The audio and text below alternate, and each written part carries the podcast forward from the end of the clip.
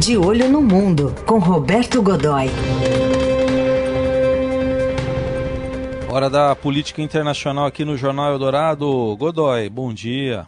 Bom dia, Heisen. Bom dia, Carol. Bom dia, amigos. Olá, bom dia. Bom, essas previsões da ONU, hein, Godoy, em relação à pobreza depois que a pandemia passar? Pois é, é um, vai haver Heisen, Carol e amigos, vai haver um redesenho no mundo, sem dúvida alguma, né? uma reorganização, e não significa que essa, que essa reorganização eh, seja para melhor, é? muito ao contrário disso. Na verdade, ou seja, os números são impressionantes, né? como você estava explicando aí. São, a gente vai ter aí meio bilhão de pessoas, quer dizer, 500 milhões de pessoas, né? Eh, que, na verdade, é, não é uma expansão da pobreza, é, é mais sutil do que isso e, e portanto, pior. Né? São pessoas que subiram na escada socioeconômica ao longo dos últimos ao longo dos últimos anos, eh, o ano que é usado como referência é 1988, fundamentalmente, né? É, são as pessoas que no mundo inteiro subiram na, na, na, na escala, né? E que agora vão descer, dizer, vão voltar, a, a, vão voltar a esse patamar.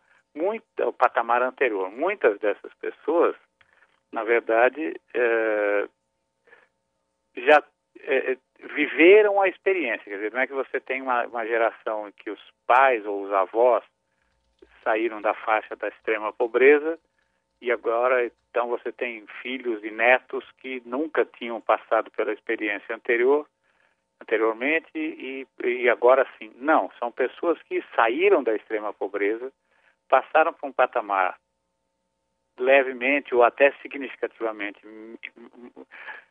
mais, mais bem localizado e é, com maior poder aquisitivo, com mais recursos, e agora vão estão voltando. Né? Quer dizer, é, a previsão da ONU é a de que é, não dá para saber quando ou mesmo se essas pessoas poderão, se esse segmento eventualmente poderá voltar. Dizer, o, o, que se imagina é que, eh, porque, veja, a crise, né, Heisen, Carol, não é uma torneira que você abre e fecha, né? Não é uma coisa súbita e, e, em que se instalou, ela realmente foi muito, o, o efeito da pandemia foi rápido, devastador, mas a reconstrução vai depender de uma opção de coisas. Vamos imaginar, veja, uma, uma, uma, um processo, um ciclo produtivo mais comum, quer dizer, alguém que eh, compra, vai comprar uma camisa, vai comprar uma peça de roupa. Dizer, essa peça de roupa primeiro tem que eh, iniciar a cadeia de produção do insumo que vai fazer o tecido, que por sua vez vai para uma fábrica de confecções, que só vai ser acionada se, o, se houver comércio, o comércio não está fazendo compras, e assim sucessivamente. Até que toda essa cadeia eh, volte a funcionar, é um processo longo, complicado. Eu, eu, me, eu me lembro de ter visto aproximadamente, sei lá, coisa de 10 dias, mais ou menos, uma projeção do instituto de um instituto sueco eh, que previa que os países ricos vão demorar dois anos para restabelecer todo o processo. Quer dizer, então veja, quem já está bem, que vai ficar ruim, mas não vai ficar tão ruim, eh, vai demorar dois anos para voltar a ter uma situação razoável. Então, veja, não não, não tá nada fácil, né, gente? É. E, e, eu queria ainda colocar um, uma lupa um pouquinho sobre o Brasil também, porque ontem, ontem, é, não, anteontem, quarta-feira, uh, a ONU também emitiu uma crítica bastante dura aqui ao governo do, do Brasil, né, sobre essa pandemia.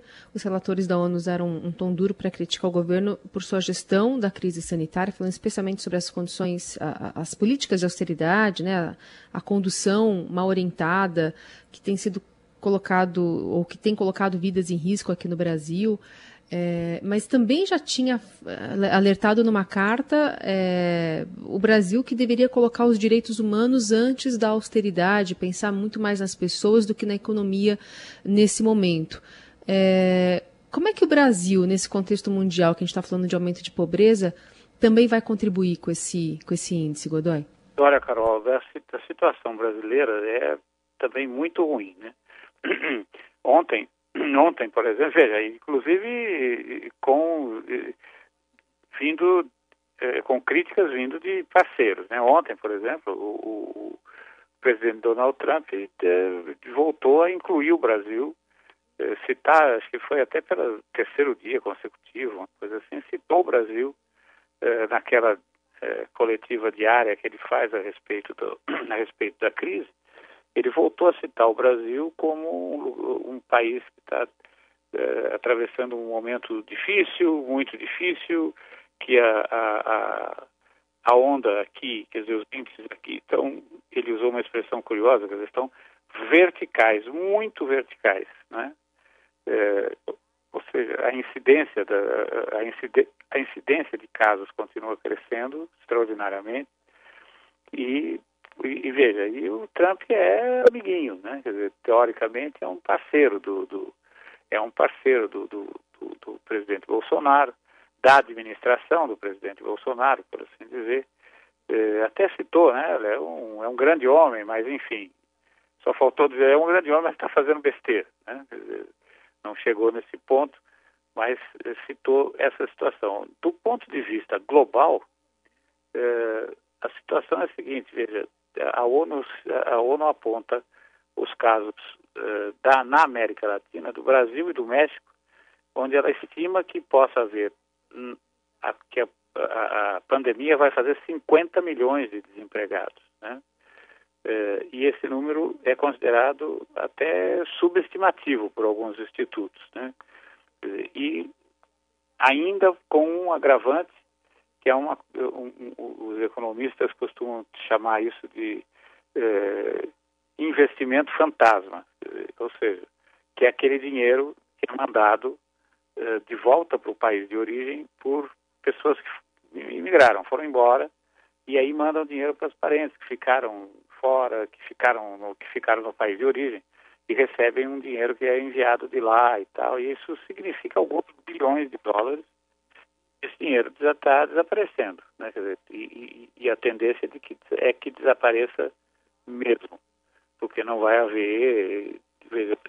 Essas pessoas vivem de subemprego, esse subemprego acabou, a gente não pode esquecer que no mundo inteiro existem 2 bilhões de trabalhadores informais e esse pessoal que faz essa que migra, que faz a imigração é, clandestina, né, quer dizer, vira clandestino no país para onde, onde vai, é o primeiro a ser cortado, sem dúvida alguma.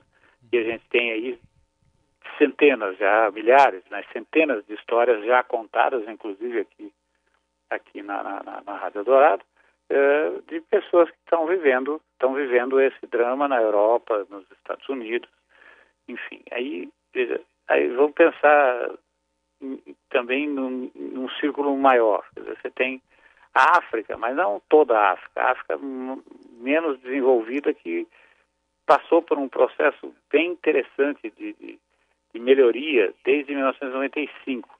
Dizer, a previsão é de que encare a primeira, a, a primeira crise em 25 anos.